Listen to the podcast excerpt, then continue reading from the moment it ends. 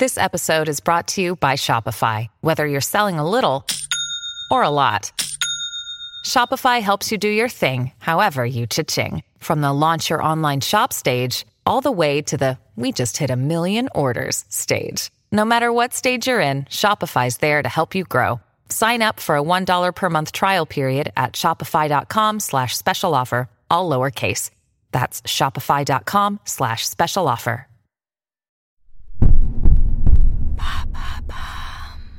Qu'est-ce que le dumping social? Merci d'avoir posé la question. L'ouverture des frontières et le libre-échange font que le marché du travail est un marché mondialisé. Une entreprise française peut facilement faire appel à des travailleurs bulgares ou péruviens pour une raison X ou Y. Bien qu'aucune définition officielle n'existe, on parle souvent de dumping social pour désigner la mise en concurrence des travailleurs du monde entier et les menaces que cela implique pour les salaires et la protection sociale des travailleurs.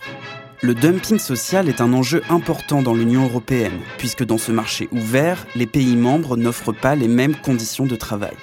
Dans un sens, cette ouverture permet de partager le travail et les richesses entre ouest et est de l'Europe, et ça peut aussi améliorer les conditions de travail pour tout le monde. Dans une Europe idéale, oui.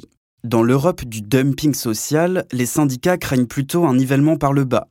Soit les gouvernements cèdent à la pression pour diminuer le coût du travail, et cela passe par une réduction des salaires et des droits sociaux acquis dans les pays les plus développés, soit les entreprises investissent et délocalisent dans les pays où les travailleurs coûtent le moins cher. En 1993 déjà, le Premier ministre Pierre Bérégovoy s'indignait du dumping social en Europe. C'est un véritable dumping social qui est totalement inadmissible.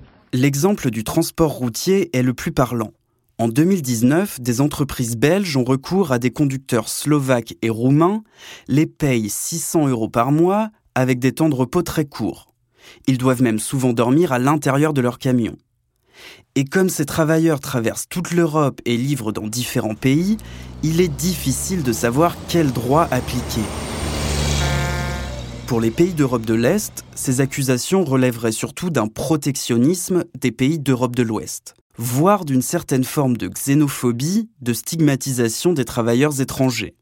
Notons par exemple l'expression de plombier polonais, très utilisée en France dans les années 2000 pour parler de ce sujet. À Briançon, si la plupart des gens viennent pour skier, ils sont quelques-uns à venir pour y travailler. C'est le cas du fameux plombier polonais. Aujourd'hui, 17 millions d'Européens travaillent dans un pays autre que le leur. C'est au niveau de l'Union européenne que la protection sociale de ces travailleurs doit être pensée. En 2016, la Commission européenne a révisé les textes européens pour améliorer la protection des travailleurs détachés, et l'Autorité européenne du travail, créée en février 2019, veille désormais au respect des règles de l'UE en matière de mobilité des travailleurs. Des réglementations restent en discussion, notamment sur le transport routier. Voilà ce qu'est le dumping social. Maintenant, vous savez, en moins de 3 minutes, nous répondons à votre question. Que voulez-vous savoir? Posez vos questions en commentaire sur toutes les plateformes audio.